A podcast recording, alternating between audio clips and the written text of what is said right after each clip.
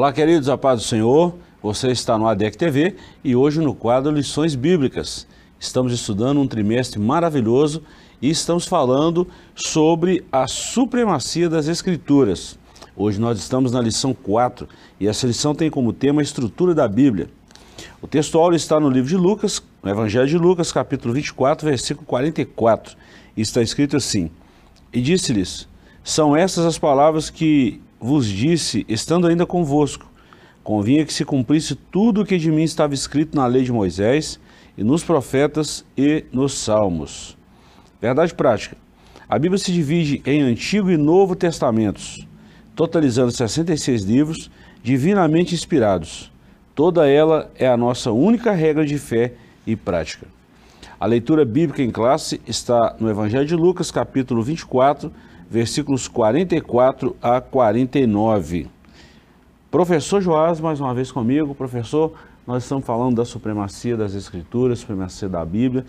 Nós já estudamos aí três lições, é a autoridade da Bíblia, inspiração divina da Bíblia e inerrância da Bíblia. E hoje nós vamos falar sobre a estrutura da Bíblia, Antigo e Novo Testamento. Professor, é uma lição que todos nós precisamos nos inteirar dela, até mesmo para a gente conhecer a historicidade, a veracidade da palavra de Deus. Pois é, é, a estrutura né, tem, a, tem, algo, tem a ver com, com como os livros estão organizados, né, é, em quais sessões estão quais livros. Né, você está procurando é, um, um, livro, um determinado livro, você rapidamente saber localizar, né, está no Antigo ou no Novo Testamento. Né? Isso aqui é, é, é, um livro histórico, é um livro profético, é um livro poético, que, né, é, uhum. tem essas classificações.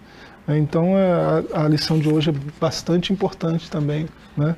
É, professor na primeira lição, eu lembro que eu falei sobre isso, que essa lição desse trimestre é uma, na verdade é uma disciplina que nós ensinamos no nosso curso de teologia, a bibliologia, né? Então nessa disciplina, a bibliologia, nós estudamos tudo da Bíblia, a composição, o período, a história bíblica, a geografia bíblica, a estrutura da Bíblia. Nós estamos indo por sequência aqui também. É, é, matéria básica né, de teologia, né? básica no sentido de, de, de fundamental, de estar na base, sim, no fundamento. Sem isso não se faz teologia. Né? Sem a, a, bibliologia, sem compreender a, a Bíblia, né, não dá para fazer teologia. A Bíblia é a nossa ferramenta de estudo. Né? Na verdade, é o nosso, não é ferramenta, é o nosso objeto de estudo. E a gente trabalha todos os pontos da Bíblia. Por isso que é bom a gente conhecer a estrutura. Professor, falando de estrutura, o próprio Jesus falou da estrutura, é, como era conhecido o Antigo Testamento, ou seja, a Bíblia na época de Jesus, né? E ele falou aqui em Lucas 24, 44. Ele citou aí que é, ele falou a lei de Moisés, os profetas e os salmos. Então aqui entravam os livros sapiensais, né? Salmos, Jó, Provérbios, Eclesiastes, são livros. Entrava também os livros poéticos, os profetas e a lei. Era assim que era dividida a, a Bíblia na época de Jesus, né? É, Jesus está dando testemunho aí é, é, da autoridade, da inspiração da Bíblia que eles tinham na época, né? que é o que, o que a gente hoje chama de Antigo Testamento, né? Uhum. A nossa classificação é essa. É, quando ele diz na lei, né, ele está falando dos livros de Gênesis até Deuteronômio. Quando ele diz nos profetas, ele está falando de Josué até Malaquias. Uhum. Né? Quando ele diz nos escritos, ele está falando de Salmos até Segundo Crônicas. Uhum. É, é, assim que os livros são organizados lá é, no, no cânon judaico, né? E é assim até hoje. Né? Na época de Jesus era assim e é assim até hoje. O cânon judaico né, tem essa, esse tipo de classificação. Então, quando ele diz na, na lei, nos profetas e nos escritos ou nos salmos, ele está dando testemunho dessa autoridade, né? E e, de certa forma, está falando da, da, lição que nós estamos entrando hoje, né? a estrutura da Bíblia. A estrutura da Bíblia que ele tinha naquela época né, era essa. É bom a gente lembrar, professor, que depois da, da morte, ressurreição e ascensão de Jesus, depois os evangelhos começaram a ser escritos, né? Para fechar o cano, né? Exatamente. Isso. Porque escreveram de Jesus depois do seu ministério terreno. Né? Quando a gente fala depois, é um tempo curto ali, mas não foi assim, é, é, enquanto ele estava em vida. Né? É, o cano, o cano fechou aí no ano 96, né, por volta do ano 96, né? Exatamente. É, com o Apocalipse de João, né? E quando aí... a gente fala dessas histórias também, né, principalmente dessas datas, é, é, incrível a gente falar assim, né? Por exemplo, antes de Cristo e depois de Cristo.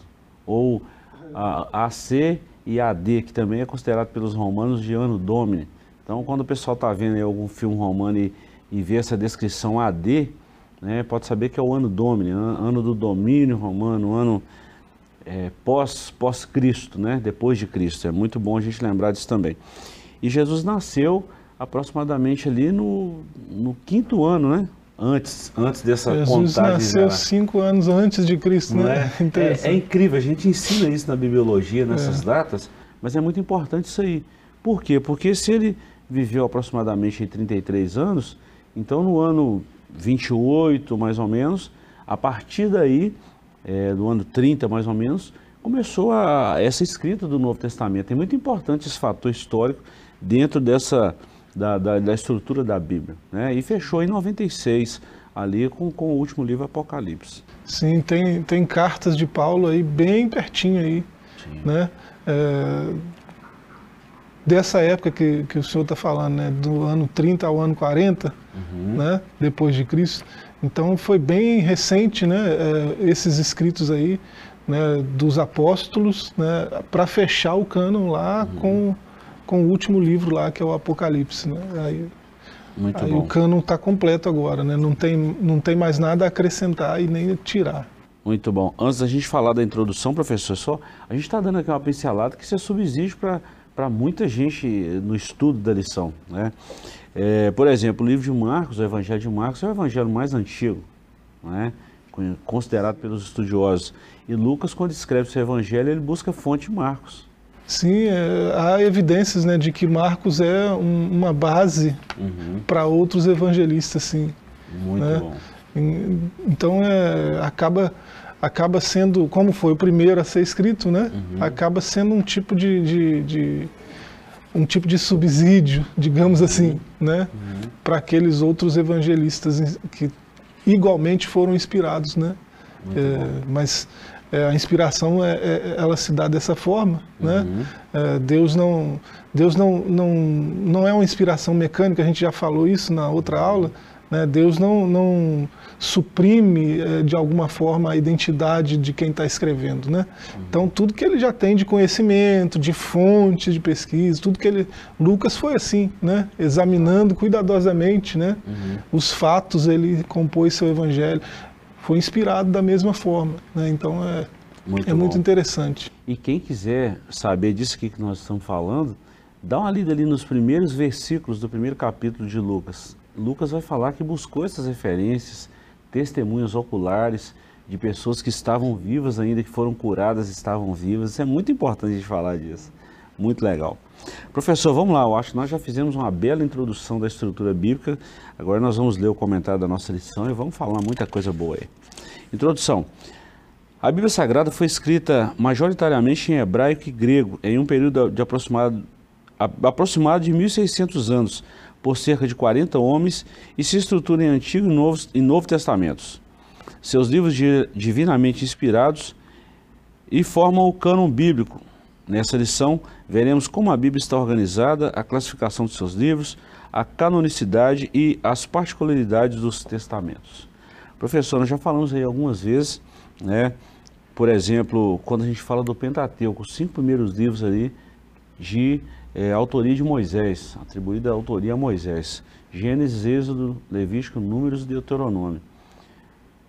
Todos os profetas, o próprio Cristo, Paulo, por exemplo, né, um dos maiores, um não, o maior escritor do Novo Testamento, escreveu 13 epístolas, e há quem atribui a ele é, Hebreus, né, a gente não, não, é anônimo para nós, não, não vamos afirmar, mas Paulo praticamente 50% do, Antigo, do Novo Testamento, eles se referem ao Pentateuco. Então nós estamos falando da importância dessa base bíblica né, do Antigo Testamento. Então aqui a gente pega o Pentateuco, os profetas, os escritos. Né? É muito bom quando a gente faz essa citação e volta nessas partes do Antigo Testamento e, e traz isso assim com muita certeza, com muita convicção. é, é aquilo que você já falou, é a base do nosso estudo. É, é, a gente já falou né, em outras lições aqui da própria boca de Jesus, né, a citação de que nem um, nem um, mínimo sinal né, vai cair. Né, ele estava falando desse texto, né, uhum. né, desse que hoje nós lemos de novo. Né, é, a lei, os, os, profetas e os escritos, ele está falando do, da Bíblia que eles tinham na época, que era o Antigo Testamento. Uhum. Né? E ele disse que até que os céus e a terra passem, né, não vai passar nenhum sinalzinho. Uhum. Então, é, é, gente que, que tem um discurso assim, não, mas isso aí, o próprio nome já diz Antigo Testamento, isso aí não, é, não serve mais para nada, pra, não serve mais para a igreja, não serve mais para um monte de coisa. Né? Tem gente com esse tipo de discurso. Né? Os céus não passaram ainda. Né? Então, quer dizer que é, ainda está valendo, cada sinalzinho que tiver ali ainda está valendo.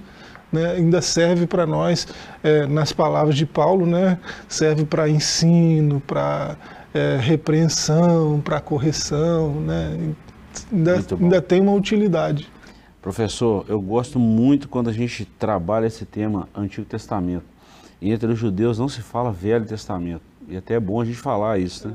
Eu não gosto de usar essa palavra, Velho Testamento. Velho é, é antigo porque né, foi é, o começo da revelação de Deus e uhum. foi uma aliança primária, né? Uhum. Ele mesmo falou, no próprio Antigo Testamento testifica que uhum. haveria uma nova aliança, uhum. né? um novo testamento, né? é disso que se trata. O próprio Jesus fala isso, é. eu dou um novo testamento no meu sangue. Sim. Né? Mas nunca, jamais entre os judeus eles, eles utilizam o termo Velho Testamento. É bom a gente falar isso. São detalhes, né? E o Antigo Testamento também é a palavra de Deus, então nós não podemos desprezar. É isso. Eu sempre falo isso, tem dois textos sagrados no Antigo Testamento que eu amo, assim, amo de paixão mesmo.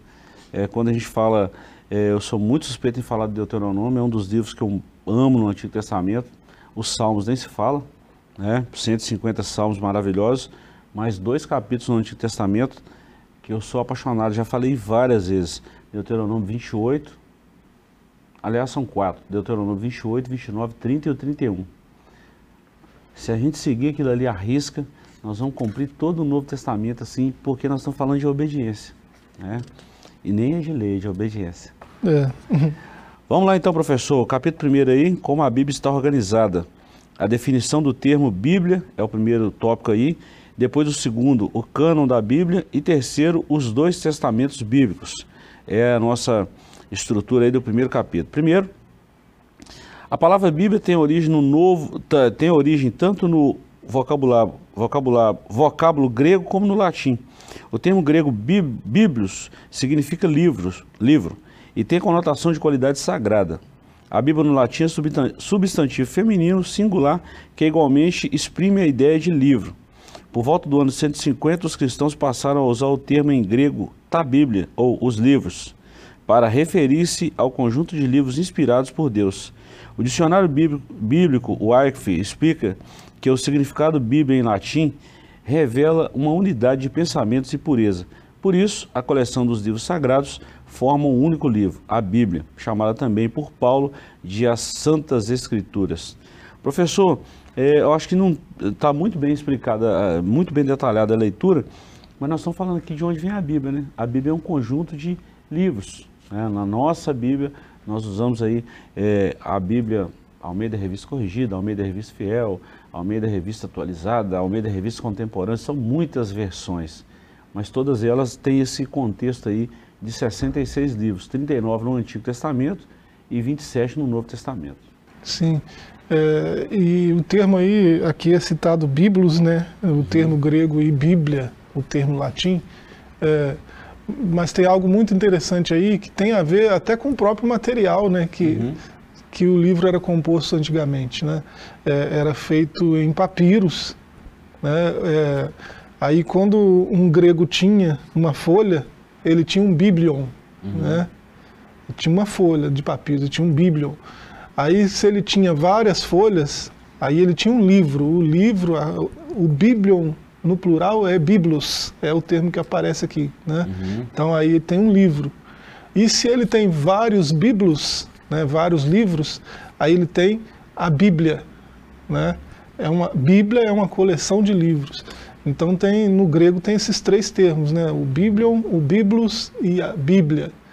Então é o termo Bíblia não tem só no latim, né? Ele vem do grego também, uhum. né, que é uma coleção de livros. E assim, logo é, no segundo século né, da era cristã, ele já, esse termo já passou a ser usado com mais frequência para essa coleção que nós temos hoje, né, dos 66 livros. É, e hoje a gente não se, não se refere mais a coleções de livros como Bíblia, né? A gente chama de Bíblia o, o livro, né? Uhum. A Escritura, uhum. né? O livro de Deus. Então, é, é, hoje uma coleção de livros a gente chama de biblioteca, né? Então está é, tudo interligado a essa raiz aí, Biblion, né? ou Biblos, uhum. né? que vem que é o, o, plural de Biblion, né? Uhum. Então é, é, e é lógico a gente tem outras palavras que vêm daí, né? É, a biblioteca, é, bibliófilo, o pastor uhum. Gilberto é um bibliófilo, né? É, é, fissurado em livro, né? Alguém apaixonado por livros, a gente uhum. sabe disso. Né? Então é, tem outros termos que derivam desse termo grego aqui. Uhum. Né? Então é muito interessante também. Professor, acho muito interessante quando a gente traz esse, esse estudo, porque nós estamos dando muita informação aos nossos ouvintes e que pode abrir o Wikipedia, o Google e pode pesquisar, e principalmente nos dicionários. Né? É, eu tenho esse dicionário Arco, ele é muito bom, e a gente está sempre dando um feedback aqui de livros, então os apaixonados pela leitura, Bíblia, é, é muito bom.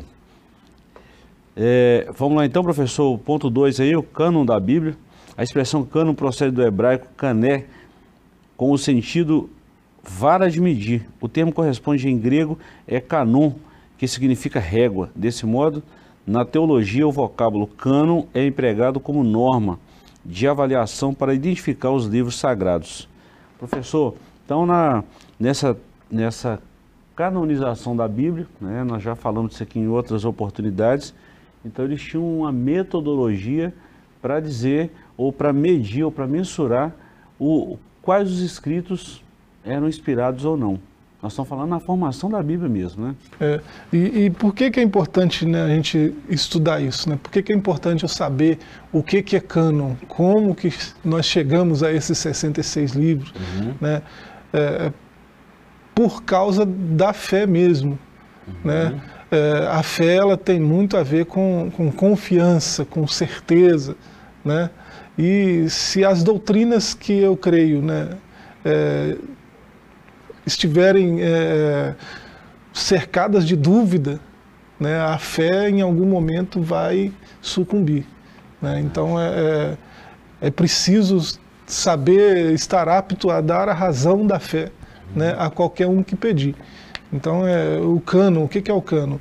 Né, é incrível, né, por incrível que pareça, tem a ver também com o material do livro. Né?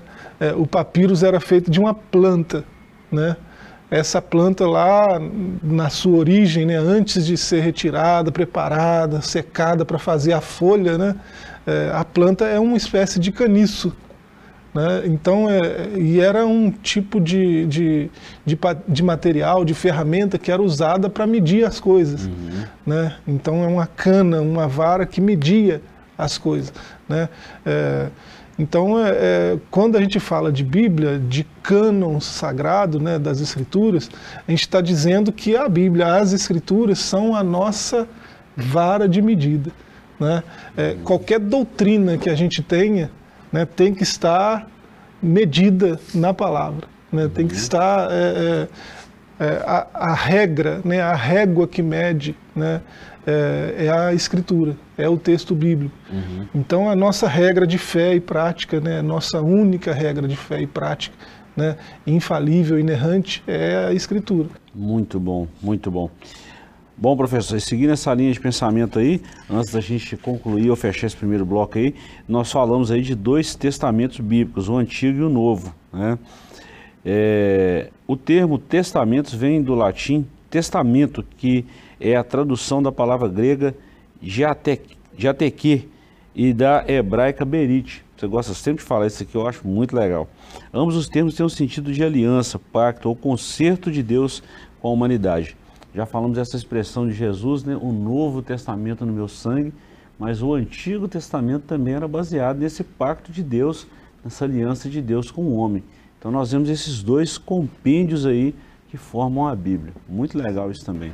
É, é muito interessante isso, porque é, a, a, igreja, a igreja ela não valida a Bíblia, não foi a igreja que disse esses livros aqui são. Os... Não. Né? O mesmo Deus que inspirou, aí tem uma doutrina que é a doutrina da preservação. Uhum. O mesmo Deus que inspirou o texto, né, preservou o texto. Muito bom. Ele, o mesmo Espírito, né, é, guiou a igreja né, na preservação do texto. Né? É, a igreja copiou o texto todas essas eras aí, todos esses séculos, né? E a Igreja de Cristo, guiada pelo Espírito, né, preservou e, e, e identificou, reconheceu uhum. qual texto que é sagrado. Ela não decidiu qual é, ela reconheceu qual é, né? É, por isso que é, é, regra, por isso que é cano, né? Uhum. É, o termo técnico aí usado por muitos dos, dos patrísticos, né, uhum. do, do, dos pais da fé, é, é regula fide, né, uhum. é a regra da fé. Né, então é, a igreja reconhece que esses livros são de Deus, são inspirados. Muito bom. Nós vamos para um breve intervalo e voltamos já já com o segundo bloco da nossa lição bíblica. Já percebeu que nós estamos falando da Bíblia, um assunto maravilhoso. Não sai daí que voltamos já já.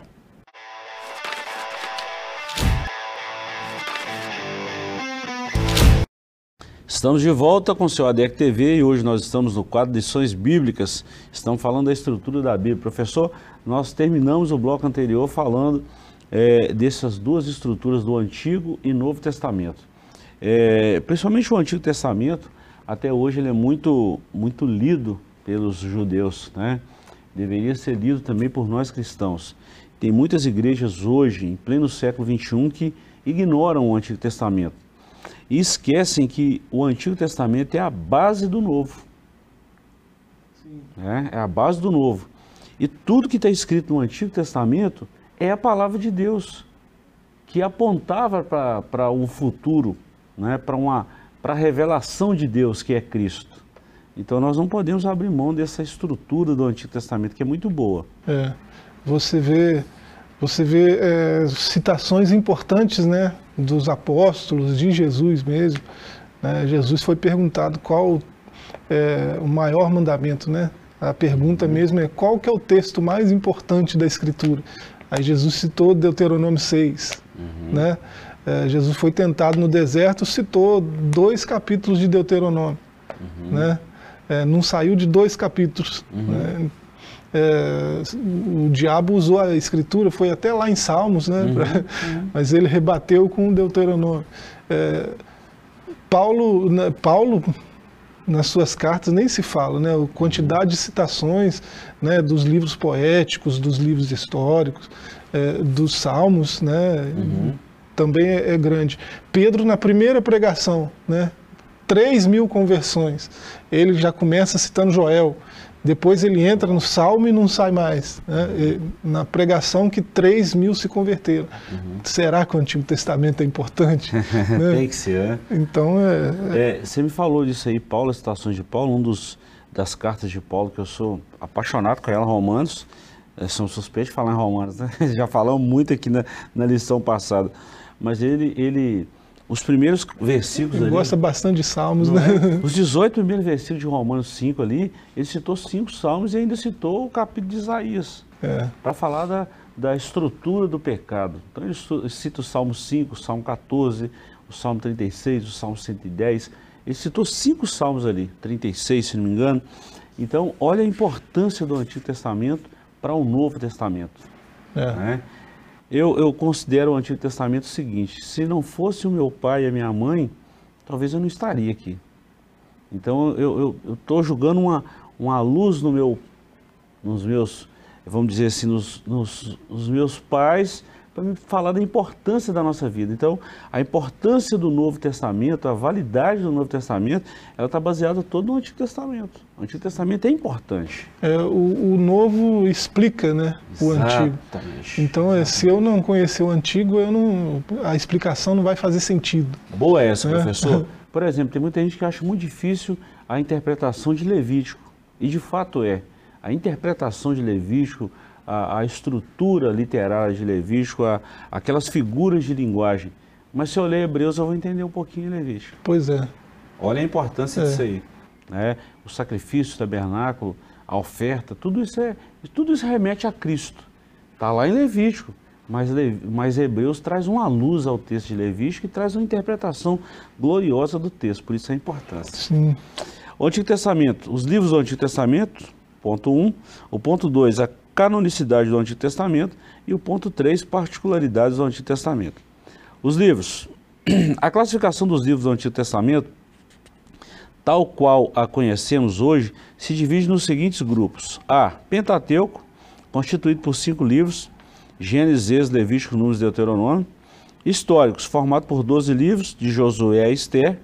E poéticos, compostos de cinco livros, Jó a Cantares. Então, Jó, Salmos, é, Provérbios, Eclesiastes e Cantares de Salomão. E ainda os livros proféticos, que se subdividem em profetas maiores, com cinco livros, de Isaías a Daniel, e depois os profetas menores, com 12 livros, que vai de Oséias a Malaquias. Bom, professor, quando nós falamos aqui, vamos, vamos observar alguns pontos. Com relação à lei, tranquilo, os cinco primeiros livros, né?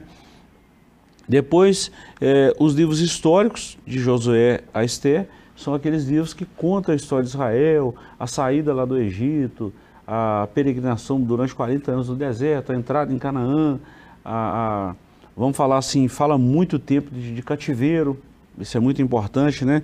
Do pós-cativeiro. E depois tem os livros poéticos, Jó, Salmo, Provérbios, Eclesiastes e Cantares. E depois tem os profetas maiores e menores. Os profetas maiores e menores não tem nada a ver com a sua estatura, ou seja, com a sua altura. Tem a ver aqui com o volume de escrita, com o período de profecia. Né? Então vamos deixar isso claro para o pessoal entender, que eu acho que é muito importante, já que a gente está falando isso aí, é uma dúvida nisso também, não é? é tem mais a ver com, com o período mesmo, porque uhum. é, tem entre os profetas maiores ali gente que escreveu menos do que nos profetas menores, Sim. né? É, então é, tem mais a ver com, com o período, uhum. né? A, a, extensão da profecia, né? Uhum. Aí é, é, tido como maior né, ou menor é, não tem a ver nem com, com caráter, nem com uhum. é, estatura, nem com nada disso, uhum. né? Uhum. Então é muito bacana. É, é uma classificação, né? É, tem só fins didáticos, é isso. Uhum. É, é, interessante ler todos eles, né? Uhum. E, e, bom, professor, muito, muito boa essa observação que você fez, é, que a gente vai entendendo. Por exemplo, a nossa Bíblia, a Bíblia que nós usamos hoje, ela está organizada da seguinte forma a lei, né, os cinco primeiros livros, e depois vem Josué, e, Juízes, Ruth, Samuel, Samuel, Reis, Reis, Crônicas, Crônicas, Ezra, Neemias, Esther, Jó, Salmo, Provérbios. Gente, essas leituras elas vão se completando. Por exemplo, é, Esdras e Neemias está falando de um período pós-cativeiro. E a gente vai ver essas mesmas histórias se repetindo nos escritos de Jeremias, na Bíblia, de Isaías. Na Bíblia judaica é um livro só. No, tá vendo? é importante isso, professor. Essa informação é muito importante. Porque eu já vi pessoas falando assim, eu leio a Bíblia e não consigo entender. Então, quando você traz uma, uma história, a historicidade da Bíblia para um estudo como esse, a gente vai começando a ver que as peças se encaixam no quebra-cabeça. E é muito legal. Essa era a intenção de Deus para o seu povo com a revelação da Bíblia. É, a Bíblia ela, ela é autoexplicativa, né? Muito bom. Você lê um texto para entender o outro. É, é, muito bacana. Muito legal. Bom, professor, alguma observação aí nessa, nessa divisão do Antigo Testamento? É isso, aqui, aqui é, é, traz aqui de novo né, a citação de Lucas 24, a gente já uhum. explicou aqui né, como que era a classificação judaica e é assim até hoje. Uhum. Né? Então eu, pode partir para a próxima aí, né? Então vamos lá. Canonicidade do Antigo Testamento. Existem três fatores basilares na avaliação de um livro canônico, a saber, a inspiração divina, que atesta se o livro é inspirado pelo Espírito Santo. B. Reconhecimento do povo de Deus, que atesta se o livro era aceito como autêntico por seus primeiros leitores. E C. A preservação pelo povo de Deus, que atesta se o livro era conservado como palavra de Deus. Por conseguinte, a confirmação desses elementos revela que, desde o início, os livros do Antigo Testamento foram recebidos e guardados como inspirados e autorizados por Deus, dotados de veracidade e autoridade. Nenhuma dúvida nisso aqui também. Está vendo? É, o, o cânon é formado dessa forma. Né? Uhum. Tem a questão da inspiração, aí tem a questão da preservação né? E tem a questão do reconhecimento. Né? O povo de Deus reconhece esse livro né? É, como inspirado é, ao longo de toda a história. Né? Uhum. Aí a gente sabe se é canônico ou não. Uhum. Né? Porque é, a, o agir do Espírito né, na história, no seu povo, né, dá esse atestado. Né? O povo de Deus, por causa da iluminação do Espírito, preservou esse texto, reconheceu esse texto. Né? Então são fatores é, que atestam a canonicidade do livro. Professor, e quando a gente fala dessa questão de inspiração, dessas provas, se a gente lê é, é, livros, né? Estou falando da Bíblia. Agora estou falando de alguns livros de pessoas quando se retratam ou quando se referem à Bíblia Sagrada, a gente vê a importância desses escritos bem lá no início. Vamos falar, você já citou essa era, a era patrística, a era dos pais da igreja, o quanto eles defendiam a, a, a veracidade, a autoridade dos textos bíblicos. Isso é muito bom.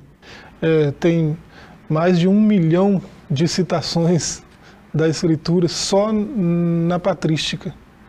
É, isso significa se alguém, né, tentaram durante toda a história, né, mas se alguém tivesse conseguido, né, queimar todas as Bíblias, destruir todas as Bíblias, né, deletar, hackear todos os aplicativos, se alguém conseguisse é, esquecesse a patrística de lado, só na patrística a gente conseguia juntar tudo de novo, Gênesis até uhum. Apocalipse. Olha só. Né? Então, é, é, isso, isso é prova né, do que a gente está falando aqui, do reconhecimento né, uhum. é, da igreja da, da, sobre a canonicidade, a inspiração do livro. Né? É, então, é, isso, é, isso é, é Deus agindo na história né, para preservar o livro. Tem um, tem um texto na Bíblia, no livro de Jeremias, Jeremias 1,12, no chamado de Jeremias, ainda uma criança, Deus pergunta para ele assim, Jeremias, o que, que você vê? E ele falou, Senhor, eu vejo uma vara de amendoeira. Olha a resposta de Deus para Jeremias 1,12. Viste bem, porque eu velo sobre a minha palavra para fazer cumprir. A gente observa duas coisas nesse texto. Que Deus vela sobre a sua palavra e ainda faz a palavra cumprir. Ou seja, Ele preserva e faz a palavra cumprir. Isso é muito importante. Nenhuma palavra que Deus disse volta sem cumprir o seu propósito. Muito né? bom. Muito é. Ela, se Deus falou, vai acontecer. Né? Em algum tempo vai acontecer, né? Isso é muito bom. E o terceiro tópico aí do capítulo 2, particularidades do Antigo Testamento. Quase a totalidade dos livros foram escritos em hebraico e chamados na Bíblia de língua de Canaã. É, a gente vê isso em Isaías 19, 18. Algumas porções foram escritas em aramaico, uma espécie de dialeto que deu origem à língua árabe. A gente vê aí Gênesis 31, 47, Esdras 4, 7, 6, 18, 7, 12, ah, de, capítulo 7, do 12 ao 26, e Daniel capítulo 2, versículos 4 a 7 e depois o 28. Jeremias 10, 11. O último livro canônico foi o do profeta Malaquias, que o concluiu antes do ano 430 a.C. Desde então, nada mais pode ser acrescido ao cano do Antigo Testamento. E conforme o teólogo Norman Geise, para facilitar a tarefa de citar a Bíblia, em 1227 d.C., o texto foi dividido em capítulos e por volta de 1445 d.C., o Antigo Testamento foi dividido em versículos. Rapaz, isso é muito importante a gente falar isso, porque a Bíblia é era, o livro, por exemplo, de Isaías era um escrito só. E a gente vê isso em Lucas, Lucas 4, quando Jesus entra no dia de sábado na sinagoga, ele pega o rolo do profeta Isaías, abre aquele rolo até localizar o capítulo 61 que nós conhecemos hoje. Mas antes era um rolo só, um livro só. Né? Então, mais tarde que isso foi dividido em capítulos, em versículos. Hoje Bem nós temos, mais tarde. Né? Hoje nós temos aí os capítulos que começam com a chave negrito, que separa um tema de outro tema, mas antes era um livro só. Por isso nós precisamos ler a Bíblia toda também para entender, né, professor? Eu tenho uma Bíblia assim, né, uhum. de, dessa época, que só tem é, o texto, né? não tem capítulo, versículo. Só os salmos que tem a numeração. Né? Uhum. Eu não vou falar que tem capítulo aqui que gera, Ah, é? gera muita discussão. Né? Uhum. Mas os salmos tem lá, o Salmo 1, Salmo 2. Né? Uhum. Mas os outros livros todos escritos é, de forma assim, é, a organização não tem isso, né? É, de dividir em capítulo e versículo. Então eu, eu tenho uma Bíblia antiga assim e é muito interessante ler o texto assim também. Uhum. Né? Você tem ideia de uma visão um- geral, né? dá uma visão mais panorâmica né, do texto. Muito bacana. Ô, professor, hoje, hoje eu, fico- eu falo isso, já falei muito assim com os nossos alunos de teologia, né? É, ao longo de muitos anos, eu venho falando o seguinte, que hoje a gente tem facilidade para ler a Bíblia e não ler. Hoje a gente tem a Bíblia, por exemplo, eu tenho a Bíblia de estudo, uma das melhores que eu conheço desde o início da década de 90, a Bíblia Thompson, que é uma das melhores. Tem a Bíblia de Genebra, que é uma das, uma das Bíblias extraordinárias de estudo é, que vem falando conteúdo bíblico, a historicidade da Bíblia, e vem falando um monte de coisa ali da estrutura da Bíblia, igual essa lição que a gente está falando. E mesmo assim, tem muitos cristãos que nunca leram a Bíblia toda. Eu não vou falar talvez ler a Bíblia toda, É inacreditável, né? é, mas eu não vou nem falar ler a Bíblia toda, mas que passa aí dias e mais dias sem ler a Bíblia. É, eu, eu vou, eu vou tirar essa, essa leitura geral da Bíblia, mas eu vou falar assim: consegue ficar três dias, quatro dias sem ler a Bíblia, sem se alimentar da Bíblia? É quase que inconcebível uma ideia dessa, mas tem. Prejuízo para si mesmo, né? É, ficar sem, sem, sem a escritura é, é ficar sem ouvir a voz de Deus, né?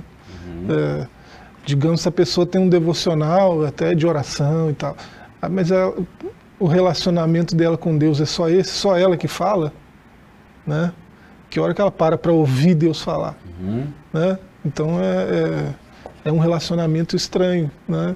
É, bons relacionamentos têm diálogo, né? Você fala e você espera a resposta, depois você fala de novo, né? É assim que acontece.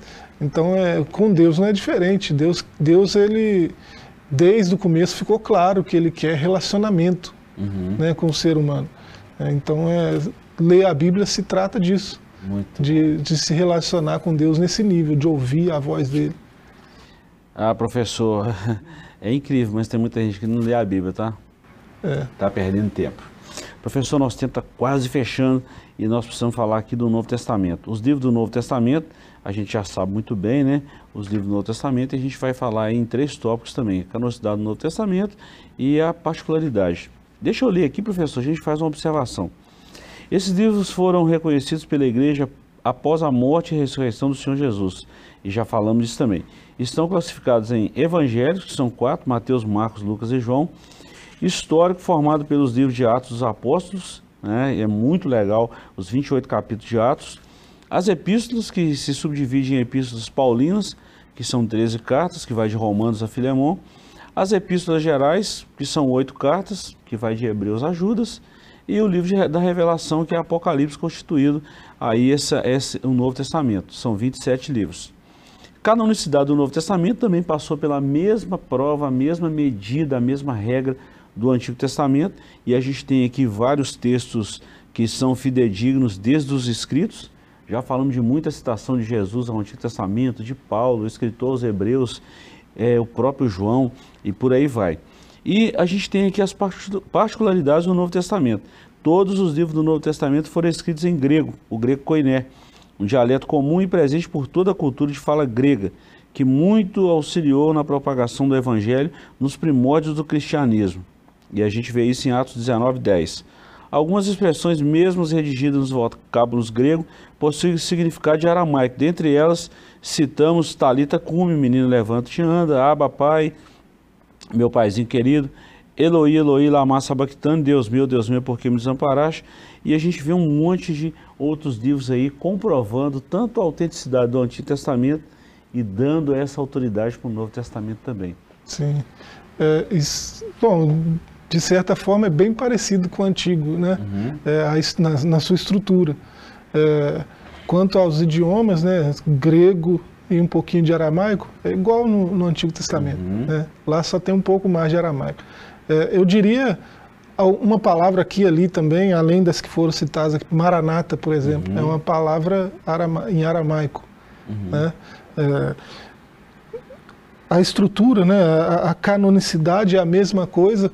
Com uma com um, um, adendo aí, digamos assim. Né? Os critérios são os mesmos, né? inspiração, reconhecimento e a preservação, só que tem o, o fator é, apostolicidade. Né? Uhum. Né? Citado aqui Efésios 2,20, né? o, o, esse, essa inspiração, essa preservação e esse reconhecimento é de textos de alguém que andou com Jesus. Né? Uhum. Quem escreveu andou com Jesus, ou né, ouviu diretamente dele essas palavras. Né? Uhum. É, então, é, é, é, tem esse critério também né, de apostolicidade, né? o fundamento dos apóstolos e dos profetas. Uhum. É, e as particularidades, é, eu, eu, eu, diria né, que além do grego e do aramaico, hoje há evidências, né, a crítica textual né, que a gente. Uhum que a academia chama de baixa crítica, né, ela já, já consegue dizer que textos como o de Mateus, por exemplo, né, é bem possível que o autógrafo de Mateus tenha sido em hebraico. Né? É, nós temos os manuscritos em, em, grego, mas é bem possível que o autógrafo tenha sido, a, a carta original né, tenha uhum. sido é, escrita, o Evangelho de Mateus em hebraico. Mas é, todo esse grego aí, a gente já consegue dizer isso também, que é, é um grego que tem uma influência muito grande do hebraico também. Uhum, né? Uhum. É, é, como se é, é como alguém é, alfabetizado em português, né, querer escrever em inglês, né, ele não vai não vai escrever como um inglês nativo, uhum. né, ele vai escrever né, com algumas coisas ali vão denunciar de que é alguém que fala português que está escrevendo em inglês. É a influência, né? É, então, é, isso, é, isso é perceptível também. E uma coisa muito importante também, professor, no Novo Testamento, é que a gente vê o cumprimento do Antigo Testamento. Isso, não é, isso, isso para o Novo Testamento não é uma regra na canonicidade, mas é um adendo, é uma, um adjacente ali que é muito bom. Sim. Muito bom. Professor, nós chegamos ao final. Chegamos ao final da nossa aula, queremos te agradecer pela companhia. Voltaremos na próxima semana, se Deus nos permitir. E deixamos um aviso para você aí. Siga-nos nas nossas, mídias e faça parte dessa grande escola que é a Escola Dominical. Venha nos visitar a qualquer momento desse aí. Funcionamos todos os domingos, de 8 às 10 da manhã. Deus te abençoe, um forte abraço e até lá.